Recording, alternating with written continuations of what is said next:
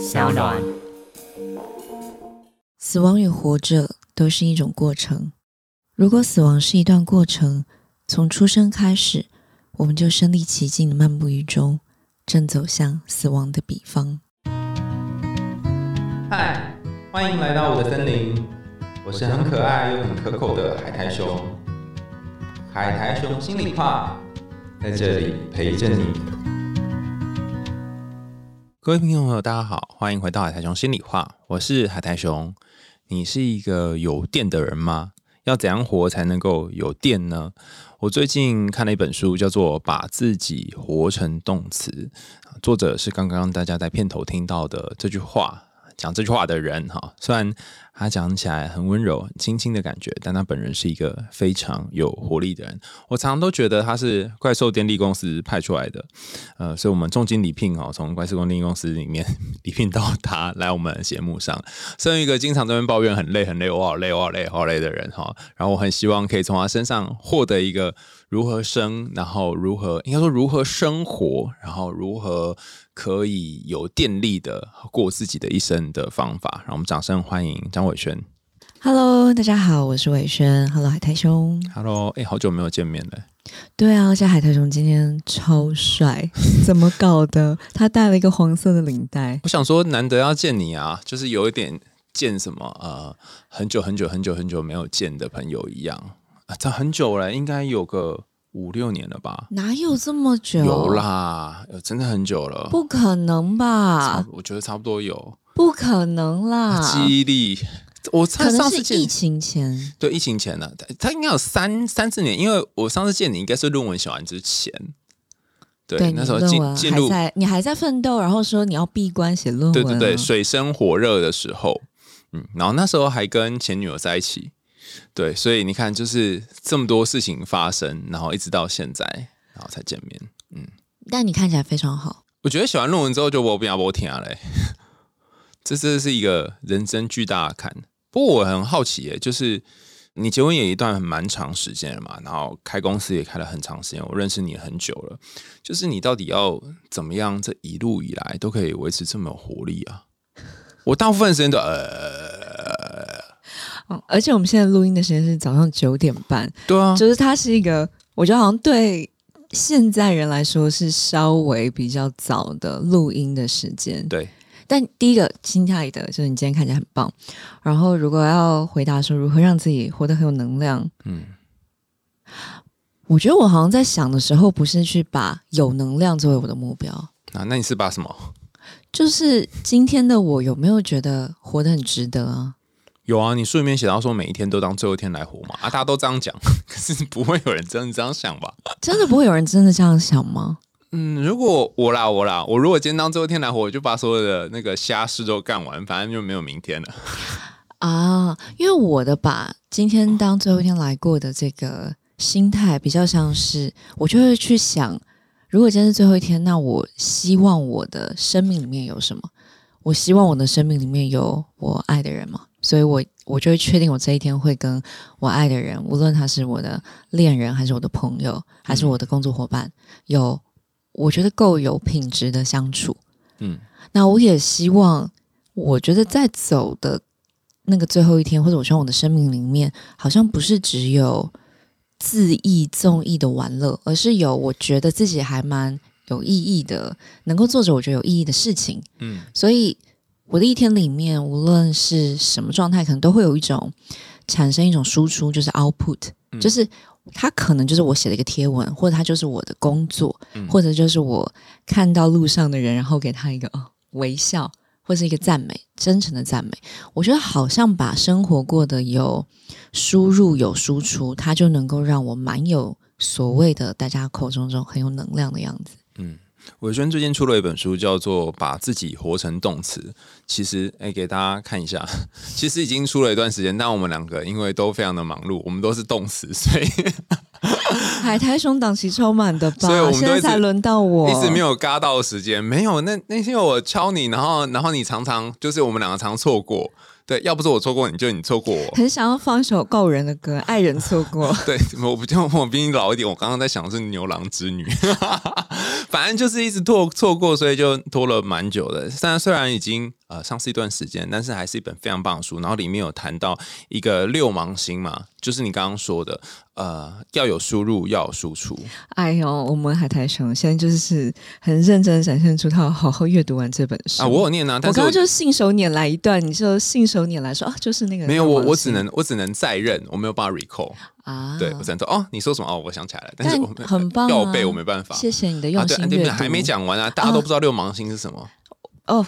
六芒星就是我自己，我自己吧。其实我是一个很不喜欢去谈论方法的人，因为我认为每一个人都有属于自己的方法。嗯，所以我自己以前在团队带领的时候，或者是呃别人问我的时候，通常是讲一个概念、一个心法，因为我总认为你只要有了那个心法，你就可以自己找到那个答案。嗯，后来呢，我就发现，呃，无论是伙伴回馈，或是我听到很多读者的许愿。就是我知道了，跟我真的做得到，它有一个很大的差距。嗯，或者是我以为我知道了，但是我真的要自己去找到一种方法，它很花时间。那很多人是在找到属于自己的方法的时候就会放弃了。嗯，然后这时候就会产生一个很大的后退。你看，我这么努力想要过好我的人生，我想做好我的时间能量管理，然后我失败了，那可能我注定就是会失败。我发现有太多人这样子的状态。所以呢，我就想说，好吧，如果是这样，我就来透过这本书来分享非常多我自己在实验过程里面试过的很多项目，然后我自己很喜欢的，嗯，也我觉得很有用的。可能并不一定是最适合你的，但是说不定抛砖可以引玉。没错，所以我自己，因为我是一个很喜欢用视觉化来表达，跟文字化来表达，嗯，所以我就发明了一种。东西叫做六芒星，就是每天可以为自己画一个星星，一个正三角形，一个倒三角形，然后它就象征了输入跟输出。嗯，所以透过这个方式，我就有很多读者跟我说，他真的会发现他填不满，就是他只是三个端点嘛，就是三个输出，三个输入，但他发现哇，他竟然没有办法把三个输入填满的时候，他就知道为什么他会那么容易觉得心神耗竭。嗯，英文就是 exhausted。他一直觉得他没有获得，一直付出，一直付出，然后最后就掏空了自己。嗯，或者是他一直输入，然后他就会觉得很没有成就感，因为他没有一个舞台去让他产生一个 output 一个输出。所以这个时候，我觉得那个六芒星是非常多读者，然后我自己也觉得很有用的一个检测的一个小工具，就帮你看一下此时此刻你的生活有没有在闪闪发光着。哦，哎，你刚刚讲完之后，我对于六芒星有一个进一步的理解，因为书上就是很很短，大概三四页就把六芒星讲完了。然后我刚刚想到荣格讲到一个叫做神圣空间，大家如果有记得的话，就以前看动画啊，或是玩 RPG 游戏，那个魔法师都会有一个魔法阵嘛，那么就站在那个魔法阵中间。那有的魔法阵是六芒星，那你就会好奇说，那为什么站在那中间呢？站在那中间有？会发生什么事嘛？啊，为什么不是站在旁边呢？或者是怪物如果在这个魔法阵中间，然后就被烧死之类嘛？这神圣的空间其实有它的意义存在的。所以，当你把一个六芒星画出来，你可以想象你正在这六芒星的正中间，然后你会有一种安稳的感觉。亲爱的海苔兄，这个呢，就是就要像你一样，就是娴熟心理学，我们就可以来聊这个。因为六芒星，第一，它在神秘学里面确实是一个很有力量的一个。一个你要说符号也好，一个象征也好，嗯，然后我自己也非常非常非常喜欢荣格，所以就像你说的，他其实就是为自己创造一个空间，一个想象，甚至他就是一个，我甚至认为有一段时间，我自己画上这个星星的时候，都像是一个祝福，嗯，就是当你画上这个星星，很像就是一种，你要说咒语吗？就是你为自己设立一个结界吧，嗯，我知道我今天要的是什么，我要的就是。我有一些获得一些输入，我有一些产出，有一些 output，所以这件事情对我来说，就像你刚刚讲的是非常呼应的。而且那个刚刚我在想，棒哦！刚我在想那个就是两个角啊，如果少一个角，你的星星如果没有化成的话，你就想到你的人生其实是好像缺一个什么。或者你今天的日子缺了一个什么，所以你会有一种不安感，不知道为什么惶惶不安。也就是说，你你今天如果没有三个输入，或是没有三个输出的话，你可能就会有一些不安。但是，呃，如果两个三角形都没有，那可能就会很不安。那如果两个三角形至少有一个稍微好一点，比方说你书里面有提到说你星期天就是输入日嘛，然后星期天就是输出日。那我刚好相反，哎，我刚好是星期，哎，星期你星期一是输出日，我是星期一输入。然后星期二跟星期三是输出，所以我也没有每天画六芒星，可能今天画三角，然后明天或后天才把另外一个倒三角画上来。这也很棒，因为它可以是各种时间维度的组成。嗯，所以像你可能是每三天会有一个自己的海苔熊小循环，我可能是七天，有一些人可能是两天会有个循环，有一些人会把自己的时间轴拉得很长。给自己非常多的这个缓冲，可能他就是用两个礼拜来完成。这个我倒是觉得真的就是因人而异，你自己开心就好。嗯，那一直输出你还是有一个三角不是吗？对，像我自己其实是每一天都要有这个循环，就是。每一天都要输入跟输出，有一些人他可能可以耐受力很强，他可以一个礼拜都在输出，P 比较多，可以这么说。或者我们可以想象，我们以前可能从小到大很常见的是父母吧，他可能跟孩子的相处，他很习惯这个是长期输出的状态，而不用什么输入。嗯，所以这个我就觉得很有趣，你可以用这样子一个很简单的小模型来检验。自己也可以观察别人的一个能量状态哦。那你刚刚说，你就是透过每一天去思考是最后一天，然后去想怎样让今天可以过得有意义就可以了。你可以举一些具体的例子吗？你不是书里面有写到说，你能量很低的时候，然后你都怎么办？你曾经最近有发生过这种事吗？我现在就是一个。比较不容易能量低，因为我我先说我这个都是我自己的经验谈嘛，就是所以如果我现在古时候曾经有比较容易能量低，对，古时候我古时候曾经有一段是非常忧郁的，嗯，我不知道你知不知道，但二零一七年是我我觉得是一个我非常重要的人生转捩点，二零一七年林一涵事件，哦，我想起来了，嗯，然后那个时候。哦，其实有很多种哦。海苔熊，你真的，我们真的一起经历过好多。就是海苔熊是看着女人迷长大的，然后我想我们也是某个程度也是见证着海苔熊的崛起。所以我觉得从创业这一路，我第一次感受到什么叫做每一天都感觉到自己是失败的这件事。我是创业之后才感受到。我创业之前，坦白说，真的是觉得。自己只要努力，只要用心，只要认真，没有做不到的事情。嗯，直到创业之后，发现哇，每一天都在失败，每一天都在犯错。就算你很认真，还是有很多人会用各种标签、各种眼光、各种恶意来批评、来攻击。你见证过很多吗？嗯，你像海苔熊，还有帮我们想要帮我们去跟很多人奋战。那二零一七林一涵。走了之后，我那个时候是觉得是女人迷做的还不够。然后那个时候，其实他在生前安排了三个专访，一个是报道者，一个是 Redmo 电子书的平台，一个就是女人迷。所以我甚至觉得我们就是他其中的一个计划。他太聪明了，太有天分了，太聪慧了。然后我就在想，我们都已经这么靠近的接触到他了。那如果没有我们好了，那他会不会就不会走？因为他可能找不到一个这样子的一个平台，去好好的去说明他为什么写这本书，他透过这本书想谈什么。我甚至有这样的念头，或者是我会觉得，如果我们再多做一点什么，搞不好我们可以反转他的一些计划，或者是他的一些任何。所以那个时候很像。骆驼上最后一根稻草吧，就是所有外在的，你说，呃，不看好我们，或者是恶意的重伤我们，我觉得我这个我都我都可以，我都可以接受，它就是这一部分。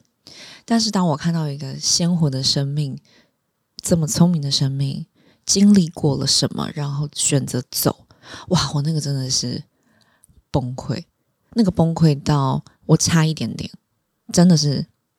我就是会想着，那我何不如一起走算了的那一刻，然后就想着啊，可是如果真的跳下去，可能会给很多人很麻烦的事情，觉得有一点太麻烦别人。你记得那时候是在哪里吗？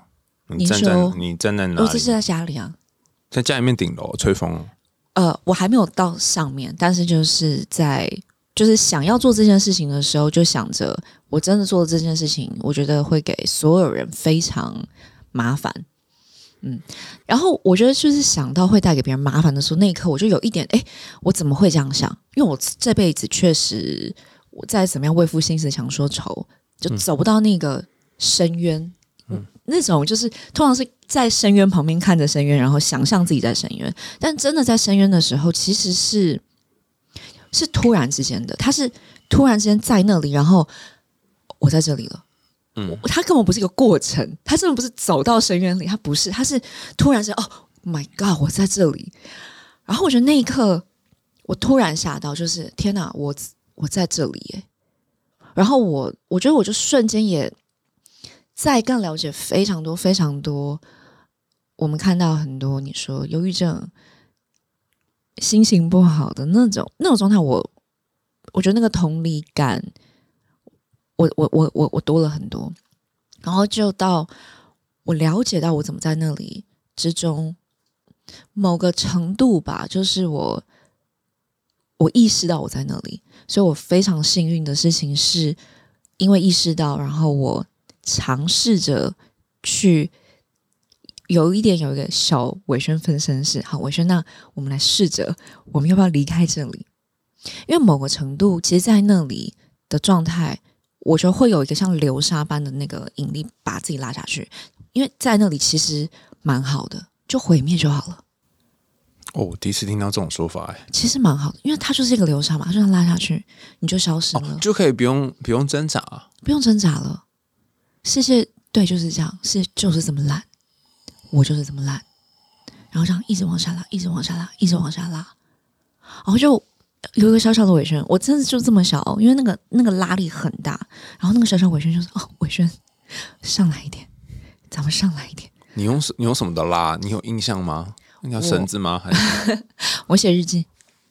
哦，嗯，然后你就跟自己跟自己讲，我跟自己讲，就是这是一个小尾声，突然就是你知道，就是这样跳出来，就是：“尾声，来，我们上来一下，上来一下。”然后某个程度，因为你知道我创业嘛，我创业到公司，我当然还是某个程度，我觉得也很辛苦，就是我又不想让别人发现我这么糟，所以我要来，我们可以很那时候好多挑战，超多挑战的，所以啊，我我真的再去想象那个时候的伟轩，我也不知道我怎么走过来的，总之就是白天上哇还是很积极。晚上回去，我就是完全什么话都没有办法讲，所以也很辛苦。当时的先生也是现在的先生，但是就是当时的先生很 讲的，好像现在已经不是一样。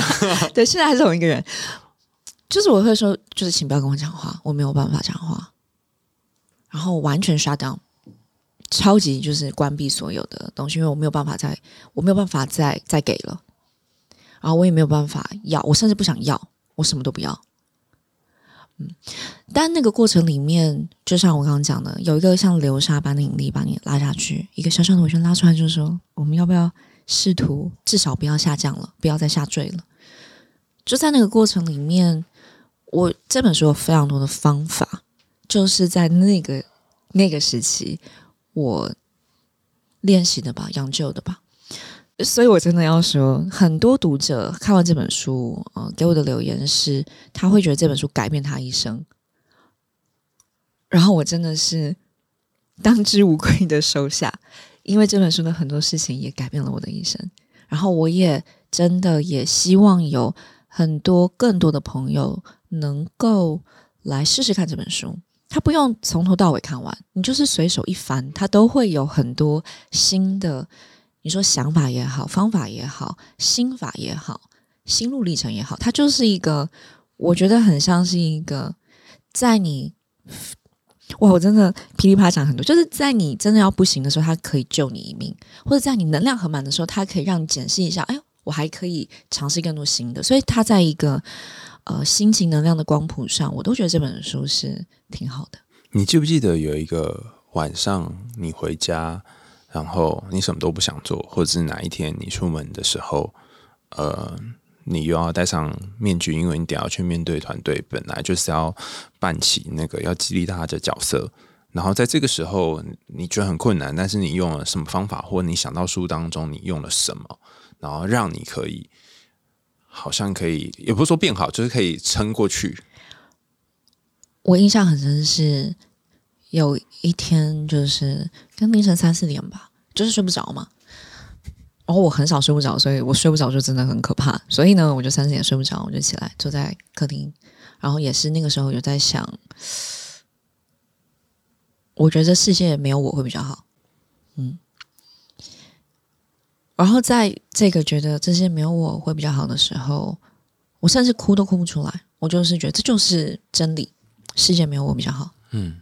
世界没有我，你看我的团队不用这么辛苦，嗯，对吧？没有女人迷，其实我所有团队都可以再去其他地方工作嘛，嗯。然后女人迷这么辛苦，我们选择这么难的路，这么多不同的声音标签攻击。嗯世界没有我比较好，你看我先生就可以再找别的人，多好！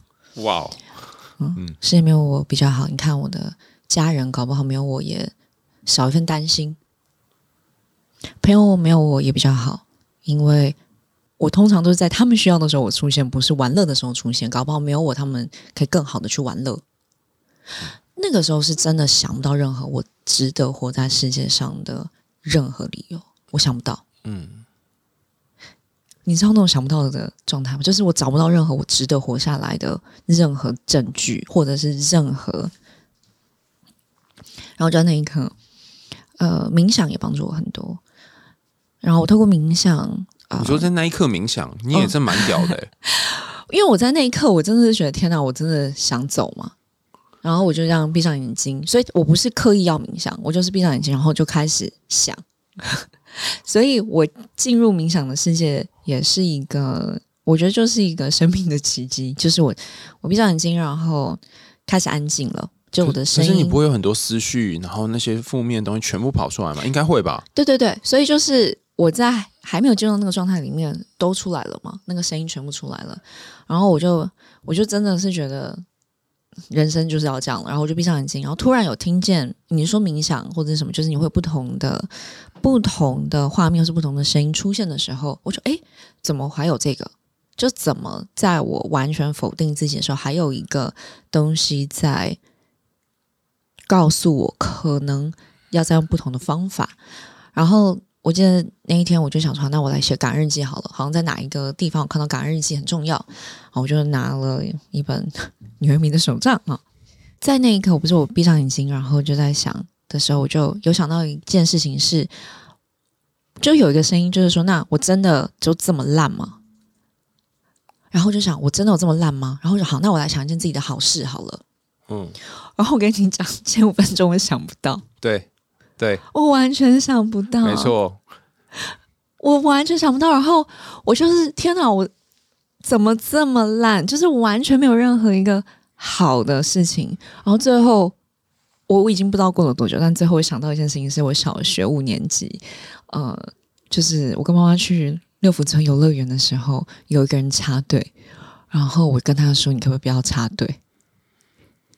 然后我就想到这件事，就是只有这件事情，我确定，我确定我是在做一件应该绝对是好的事情。嗯，就是我确定，我请一个看起来非常快乐、健康的人不要插队。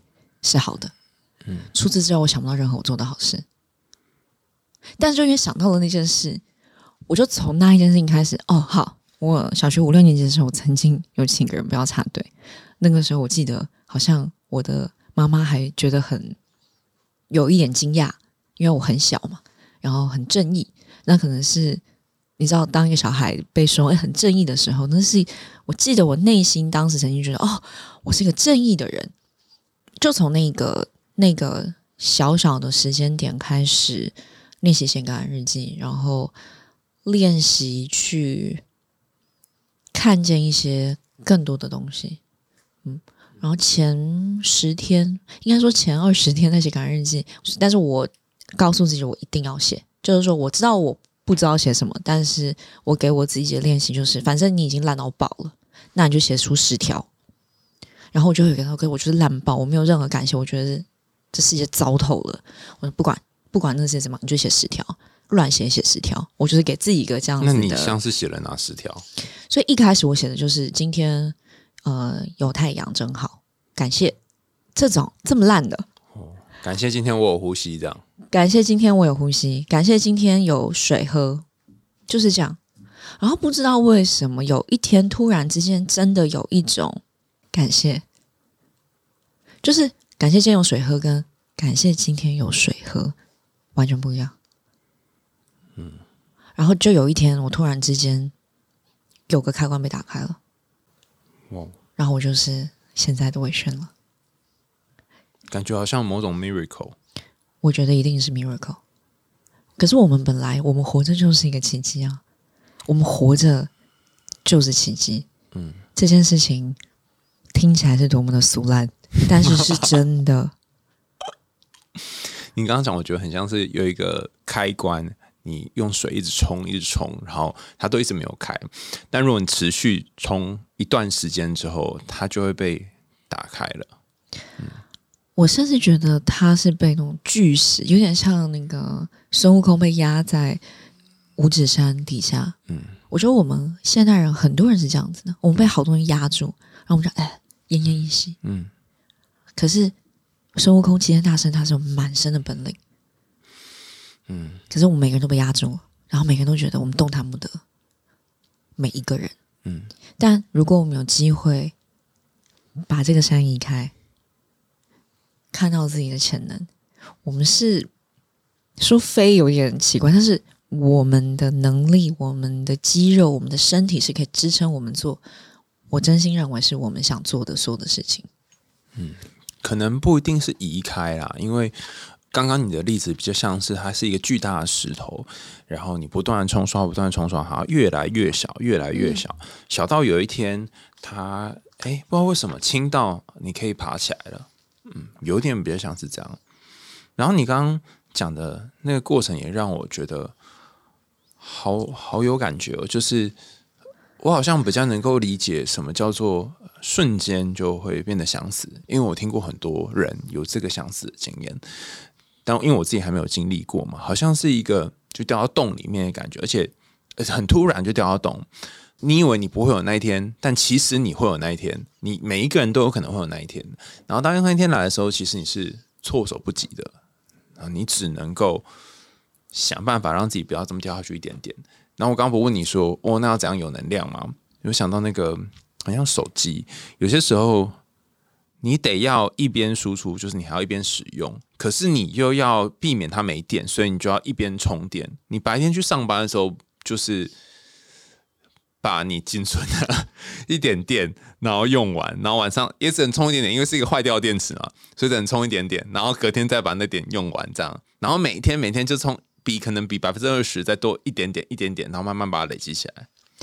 所以我书里面有一段有在谈储备能量这件事，嗯就像你刚刚讲，就是要存电进来。嗯我发现海豚熊真的很棒，就是譬如说好了，我们人生总是有一些事情或者有一些人你无法避免，但你就是会接触，然后你接触到，就是能量突然之间会被掏空。嗯应该有一些人会有这样的一个经验嘛。然后我就发现，哎，我生命中也一定会有这样的一个时间会发生。所以呢，与其就是去完被掏空，然后觉得哦，人生人间不值得，还不如我在见之前，在做之前，我先为自己储备更多的电量。嗯所以那个输入输出的那个六芒星不可以拿来用嘛？知道接下来会有一个要耗尽自己一切能量的事情或者人。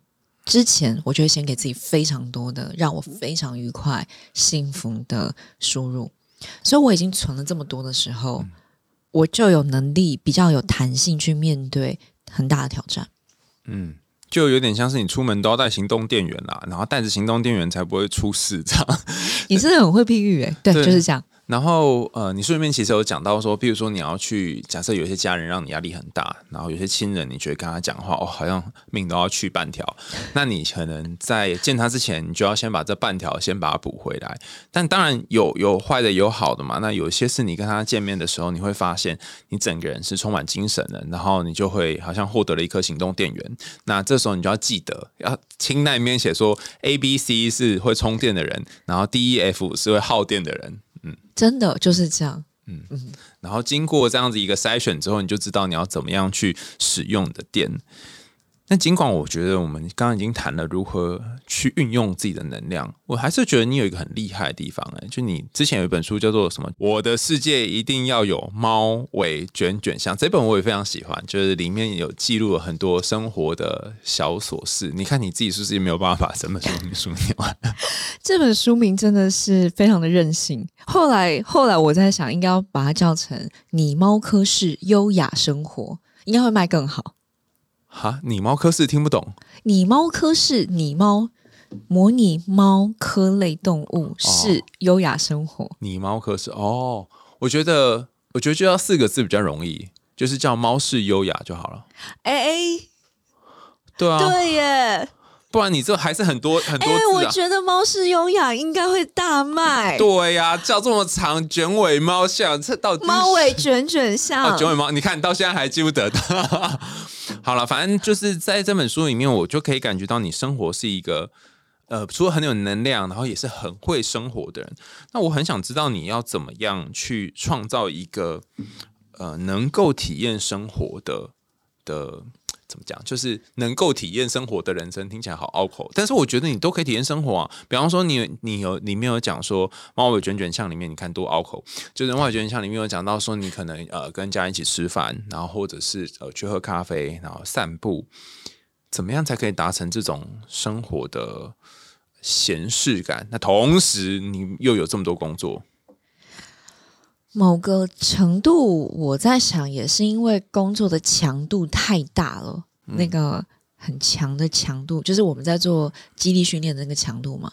因为强度太大了，以至于我如果我不这么生活，根本不可能活到现在。哦，其实你你刚问我这个题目的时候，我就一直在想，会有人不知道怎么生活吗？那那个不知道怎么生活，到底是我们不知道怎么生活，还是我们忘了怎么生活？你的假设是每一个人原始就知道自己怎么生活，我们是宝宝的时候，或者是我们现在已经忘记我们是宝宝的时候，我们看别人的宝宝，其实每一个宝宝生出来的时候，他都是一个非常好奇的状态。嗯，然后每个宝宝就这样啪啪啪啪啪，然后就一直去摸在地上的所有的东西，然后他可能摸到一个笔，他就啊 笔耶，嗯。他会好惊讶这是一支笔。然后我们有一天长大了，然后就这是笔啊，嗯，然后嗯，这个是一百块的笔哦，这是一千块的笔，好，一千块的笔比一百块的笔更好。可在宝宝的面前，就是一百块的笔、一千块的笔都是笔耶，写得出来耶。所以，我某个程度，可能我一直是一个蛮像宝宝类的生物吧，就是我蛮蛮喜欢自己这种好奇心，所以我其实书里面谈了很多东西，会有会有人说哦，很会生活，还是一样，我的目标不是成为一个很会生活的人，我的目标是成为我自己。嗯，我自己是什么？就是那个很单纯的、很好奇的、很每天都很有趣，每一天都不一样。我们每一天都要去工作，一到五。假设，嗯，我们都以为这样日复一日，每一天都一样。事实上，其实每一天都不一样，每天的温度不一样，阳光不一样，穿的衣服不一样，我看到的人不一样。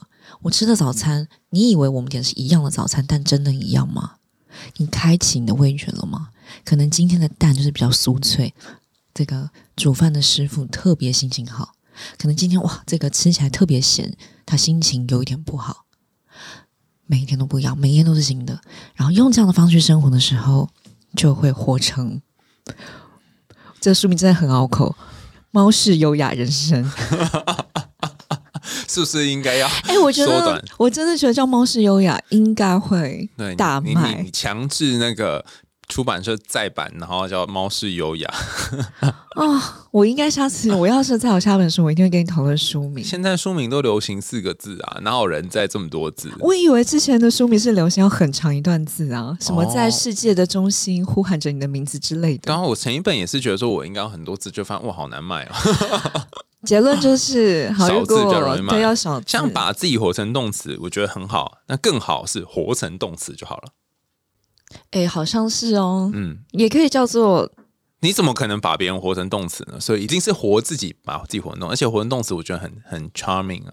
嗯，活成动词，这样看起来好像也也成立哦。对对，活然后就是可以四个字打在那何不容何何不就叫动词不行啊，他会以为是单字书，哦？活成动词好像可以。对啊，不然会觉得很像单字书。但我我觉得讨论书名不如讨论你刚刚说的那个，要每一个人一开始都像小孩子一样分生活。我觉得这是一个不可能是对我来讲，我觉得不可能。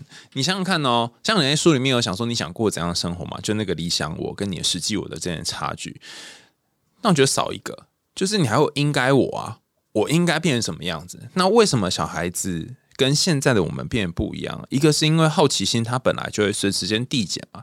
如果你看到一支笔，看到一个瓶子，然后你就在那边说：“哇，这瓶子好屌哦！”然后你要这边想很久，然后真的好奇很久，那你很多事情又不能做啦。而且如果你吃一个肉松蛋，或者是吃一个蛋饼，你去那边品味，喝喝星巴克，第一次觉得哇好喝啊，第二次也很好喝，然后你在那边感受的话，你就没有时间做别的事啦。所以我们要进入这个机械化或很忙碌，或是像你刚刚说这个负重，就强度很高的生活，它不能消耗太多的时间在。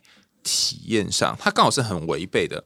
如果你消耗很多时间在体验上，你就没有办法好好做有效率的工作。可是你做有效率的工作，你好像就没有办法好好的体验，因为在工作的时候，你很多时候像要像机器人一样，你觉得不是？抗议，嗯，我太喜欢海苔熊了，嗯但是我真的觉得你讲到一个很多人的一个，我认为是一个盲区，嗯就是我们人生有应该我，我其实就是根本的去挑战，我们没有应该我，啊，我们会现在这么的辛苦，某个程度就是我们心中有很多我们的应该我，嗯但是为什么特别不谈应该我，而是理想我是？很多人会把应该我跟理想我混杂了。我以为应该我成为我的理想我，但事实上应该我不等于理想我。嗯所以，如果我们只看到应该我，嗯譬如说啊，作为一个女人迷的这个 CEO，我们就要什么样子，我就会成为那个样子。但其实这是我的理想我吗？可能不是、欸。譬如说，我举例，我以前曾经拍照就这样啊 比了一个耶，这样，然后就会有人说：“哎，作为一个女人迷的这个执行长哦，不要比耶。”是真的，真的就是有人这样跟我说。对啊，所以后来不都比 W 吗？W 是本来就是我们的手势，嗯是比完 W 我们会再换不同的手势我就比了一个耶嘛，这样。然后我其实内心，如果我今天是活在一个应该，我就哦，那作为一个执行长，我就应该应该什么什么教条。可是这件事情它就会，就像你讲，它就会成为一个限制跟束缚。然后再想到你刚刚有谈到工作，在某个这种机械化、资本化主义、工业化的社会里面，我们在日复一日，所谓日复一日的工作里面，如果花太多时间体验，我们其实没有办法跟上这个时代的速度。我也要挑战这个概念，是第一个，我在把自己混成动词里面这本书里面有谈到，我觉得时间这个概念本身就是一个，它就是一个假设，它也就是一种语言。所以我们怎么样学会说这个语言，跟我们去应用这个语言，其实是我们自己可以决定的。这是我对于我自己的一个，你说一个设定也好，或是就是也也是一种假设吧。我认为时间可以被打破，所以就像我就以今天我们来录影为例，我其实也来过这个录音室，嗯我也用过这个耳机，我甚至也见过我们这个节目的委员。嗯但对我来说，每次都是新的的意思是，诶，今天我跟麦克风的位置其实就不太一样。所以我刚刚其实第一刻在调这个耳机的时候，我不知道大家有没有看到，就是我说，诶，这个关系不一样了。因为一开始的时候它是比较比较大的，嗯所以我刚刚瞬间就有一些哦，可能上一个人的头很大。然后我其实瞬间在心里就哈哈哈，好可爱哦，有一个很头很大的人其实坐在这里过。可是这一刻是我上一次录音没有这样子的机会去感受到这个耳机，所以所谓的体验或者打开，并不是哦，我现在桌上每一件事情我都哦电视诶，不是，而是我们在一个很平凡的物件里面，我看到一个诶，这件事情诶是新的，其实光是想就好了。所以其实刚刚在录之前，那我戴上耳机那一刻，我就真的是很好玩。然后我进来的时候，刚刚你看我一进来不太有点羞涩跟小小尴尬，因为我无论如何我就是一个。我没有那么熟悉镜头，说实在话，所以我的尴尬、我的内向都会跑出来的时候，我就会用这个东西，哎，我其实就放松了。哦，有没有耳机可以放松哦？好神奇的一个方法。嗯，就是这样。今天是耳机，可能明天就是麦克风，搞不好下次就是椅子。我知道，我跟你有一个差别，就是你刚刚在讲的是呃。那个 open mind 跟 narrow mind，就是有一些人，像像我，我很习惯把呃思想或者是感觉，呃，把它 narrow 到一个比较细的一个位置，然后使得我可以专注在我现在现在在做的事情上。那呃，说难听一点，就是常常没有注意到别人或外在的这些情境。那有些人他是会 open 的，比方说我会感受到，像书里面有写嘛，触觉、听觉、嗅觉，很多很多的五感。我我自己觉得，你要把某些东西打开，它是有代价的。就是你把这东西打开，也代表说你会被很多东西影响，而且你有办法收回来呢。比方说，你刚刚思绪如果飘到呃，就是呃上一个人啊，他戴了这耳机，然后你呃在那个羞涩里面，就是那个要收回来，然后到现场这个环境要要要录音的时候，我觉得好像没有那么容易耶。哎，我觉得你好有趣哦。嗯，怎么？就是真的不愧是一个，就是心理专家。嗯，就是你会去把所有的人类的生活状态，去找到一种，无论是命名的方法，或者是归类的方法，或者是放到它的格子里面。但我很好奇，你怎么你怎么收回来？因为我得要一直很 narrow 的。一直在这里，然后我没有办法看旁边，那所以我走路就啊踢到一次什么之类的。那你怎么有办法哦？这里体验一下，然后可以收回来，然后做这件事，而且你每天工作强度这么高，非常好的问题。嗯，所以或许也可以想象是一种圆规感吧。啊，我是那个圆心嘛，嗯，我是那个核心，所以我的感受力，我的感知力。我的好奇心有点像是我的半径，我能画出的半径。嗯，可是我画出这个半径，不代表我就要离开我的圆心，因为圆心必须要有一个自己的核心点，就是我自己。所以还是回过头来，我今天想要强调的事情是：我们知不知道自己是谁？我们有办法很觉察自己在哪里？这件事情确实需要用心。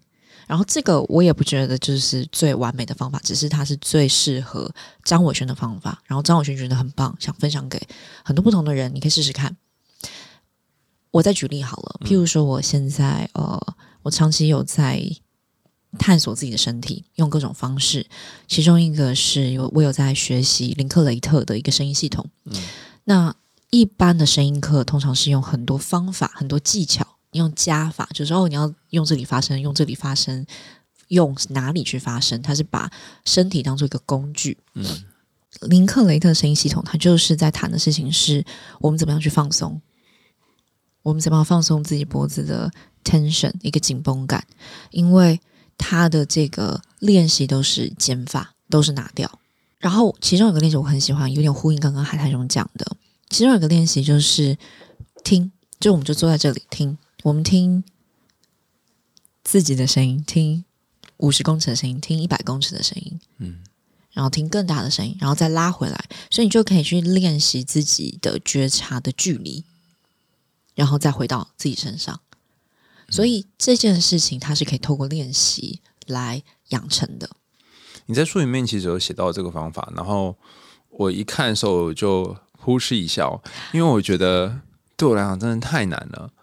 就是我好像连，譬如说你讲话，或者是委员讲话，我都不一定有办法，呃，完全听清楚。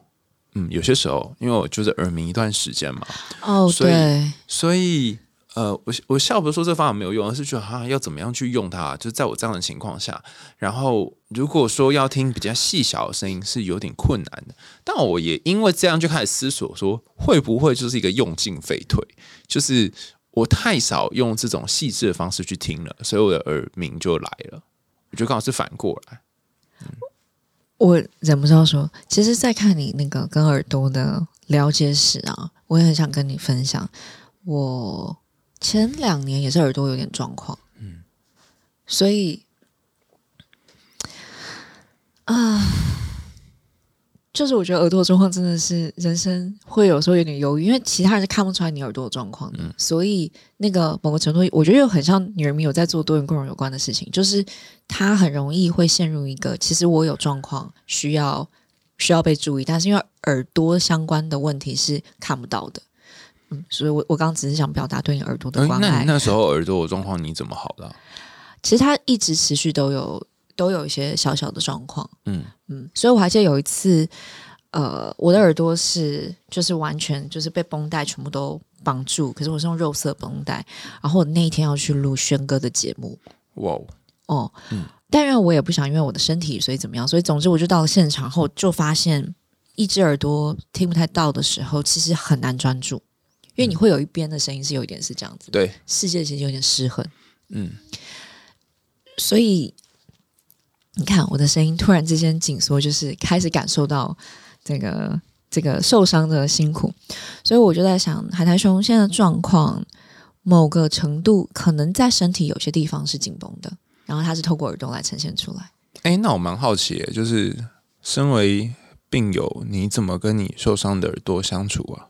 我我先讲我，我常常都会觉得，嗯，怎么讲，有点类似刻板印象当中华人父母的感觉，就会觉得说，哈，怎么怎么现在突然又给我搞事啊？然后我就听不太清楚啊。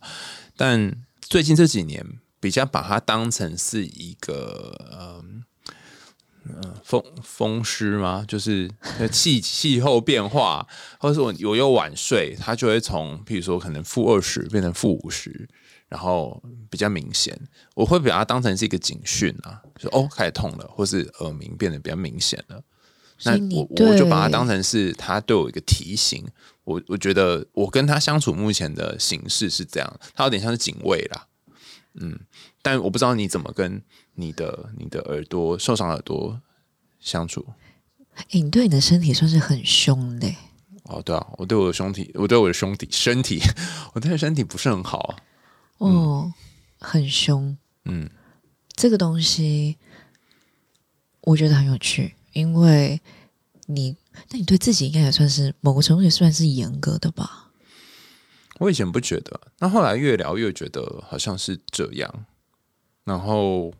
我后来就发现说，呃，这个凶或严格，我觉得不能用凶或严格啦，可能就是会有一些要求，就跟我妈对待我的方式一样。我发现不是因为说，我发现我小时候我妈对我很糟，是等到我已经这么大，然后有时候回家。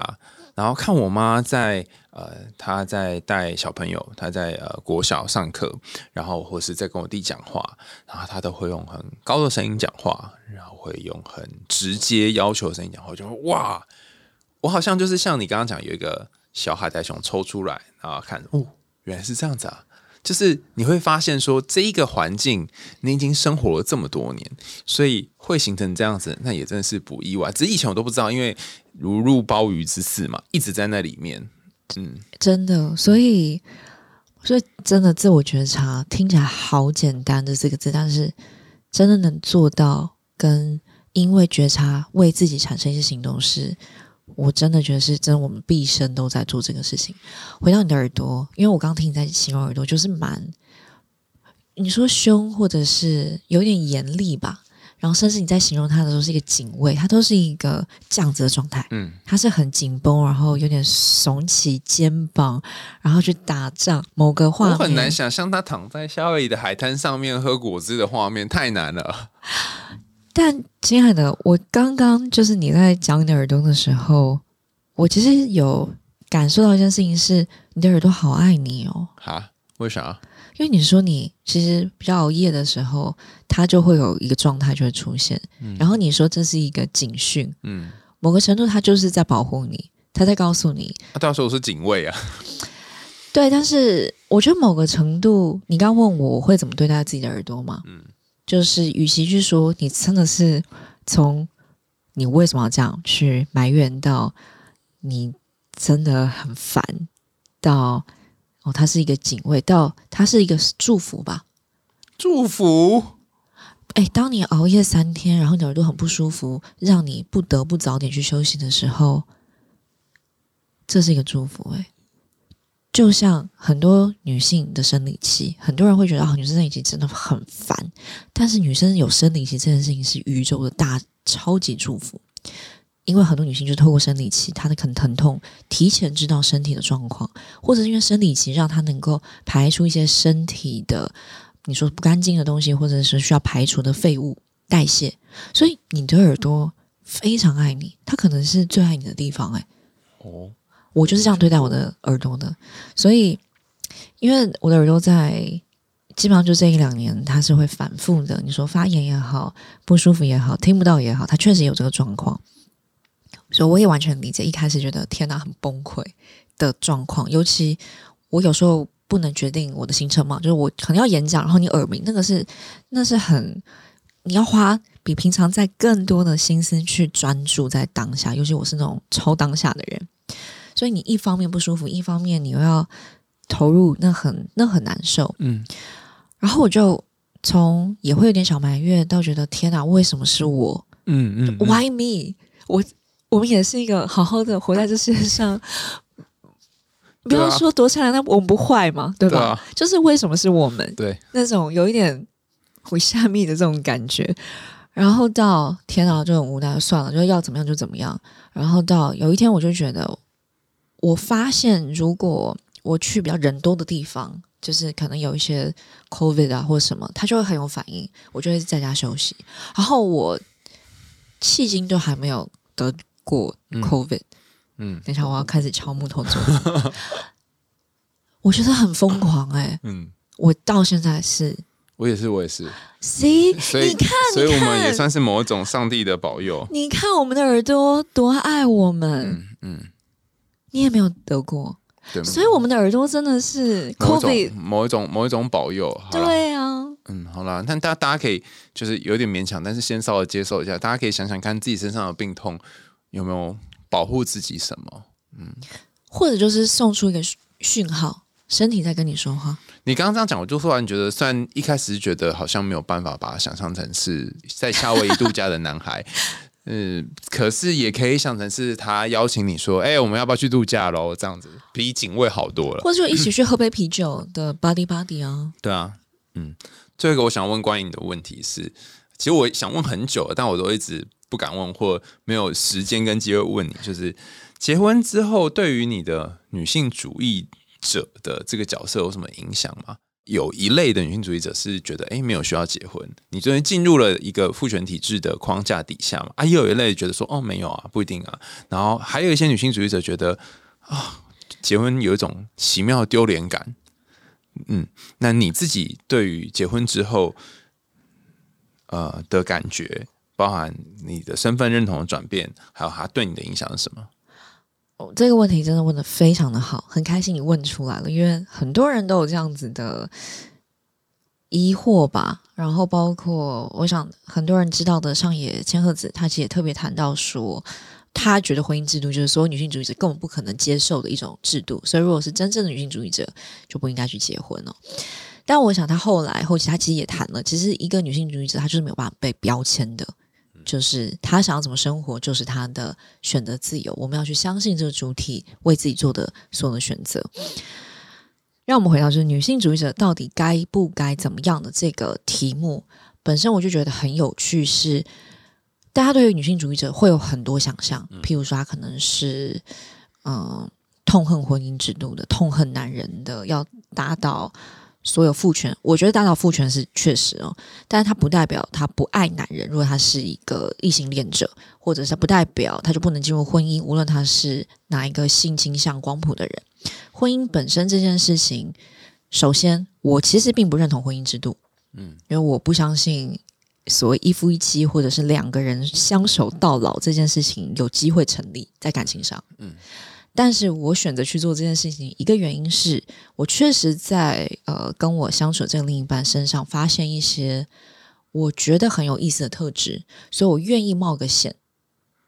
我觉得婚姻是一个冒险嘛，因为我们不知道跟这个人在一起会多久。当然，我是随时保持着婚姻有可能随时结束的准备。但直到现在，我们结婚七年，我觉得我觉得是越来越。我觉得的 point 就是，呃，是什么最后让你决定要冒险？因为我也还没结婚嘛，我就在想说啊，要结婚吗？以前都觉得哦，结婚离我好远哦，然后现在就觉得说啊，还是算了啦，这辈子就不要。可是你这样一讲，我就觉得，哎，好像又有变成一个考量的内容。你从你跨的那一那一条线是什么？就是你怎么跨出那一脚？这个大家可以去看另外一本书，叫做《亲爱的，别害怕与众不同》，或者你可以锁定我们的 YT 与轩轩讲，里面有分享，马上来 promote 一下。嗯，你有一集专门在讲这个、哦，对，我们有一集在讲这个，那我要去哪里找这一集呢？上网搜与轩轩讲，然后我们是跟雅琴有一集的对话，嗯上面我们就有在谈跟婚姻有关的事情。就是怎么进入婚姻这样？就是为什么最后有进入婚姻？就是其实我在婚前一个月，我首先我们在交往三个月，他就说那要不要我们就就结婚吧？嗯。然后那时候我就觉得好像可以吧，我觉得那个时候是蛮，我觉得是确实这个人跟我很投契，嗯。嗯。然后到结婚一个月，我就觉得好像不太行，我没有办法想象我跟任何一三个月就结婚，然后一个月，三个月头三个月，他算是求婚嘛，我本来要去公证，后来家长们原生家庭总是会说还是要吃个饭什么的，所以就推成是八个月结婚。那也是很快啊。其实很快，非常快，所以那瞬间我就在想，我有办法爱这个男人一辈子吗？嗯或者不要说男人，爱这个人一辈子吗？嗯我很难想象。嗯，然后然后中间有很多故事，大家上网搜寻与轩轩讲，哦，我所们会讲不完。所以一开始没有没有那么多的呃想象，但是后来哎，好像慢慢慢慢的倒吃甘蔗。我觉得是。然后我结婚的时候，我想着可能不是结不结婚，我想的是这个人跟我之间到底我们会怎么样往下走下去。我觉得这很不一样，有点悬，有点悬的意思是，我想的不是他是我的丈夫，所以因为他是我的丈夫，我是他妻子，所以我们彼此有一些权利、义务、条件，不是，而是他是一个人，我也是一个人，我们两个相遇了，我们觉得相处的非常好。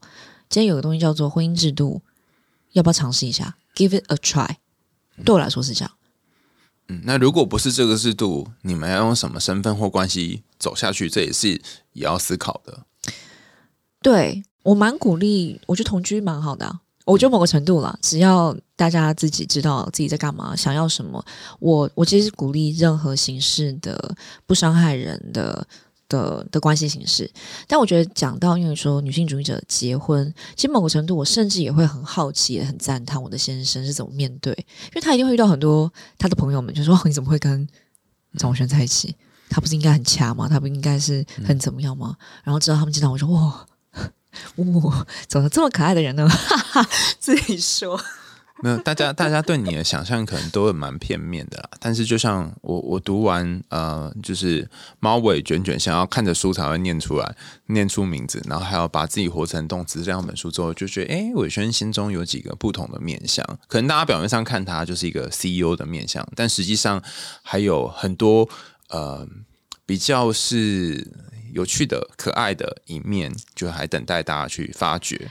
这个其实就是我很希望可以透过我自己的生命经验，让如果有机会让更多人看到，或让大家看到，就是我们真的太容易活在一个标签的想象里面了。嗯谁说女性主义者不能深爱自己的另一半？嗯谁说女性主义者不能化妆？嗯谁说女性主义者不能可爱、不能撒娇？嗯，就像谁说一个可爱的女孩不能对事业非常有野心、非常有企图心？谁说一个会哭的女生就不能在事业上非常冷静？就像谁说一个男性、一个主管他不能很容易流眼泪。我我觉得太多标签是我们以为这世界就是这样，很单一的、很片面的，但实际上我们作为人，我们都知道我们是复杂的个体。嗯，我觉得今天访问伟轩有一个很重要的感觉，就是呃，让标签流动吧。它是一个会流的东西，所以与其说是动词，不如说是它就是一个流动的过程。你从呃未婚流到已婚啊，也有可能从已婚流到未婚啊。然后你从呃现在是一个 CEO，但是你可能流动到啊，等一下就是跳舞班的一个小学生。所以它是一个不断流动的的名词。那这个不断流动的名词，它是有好多好多的动词所构成的。那如果你想听更多有趣的童话故事跟心理学知识的话也欢迎大家继续追踪海豚用心里话。我们下次见喽，拜拜，拜拜。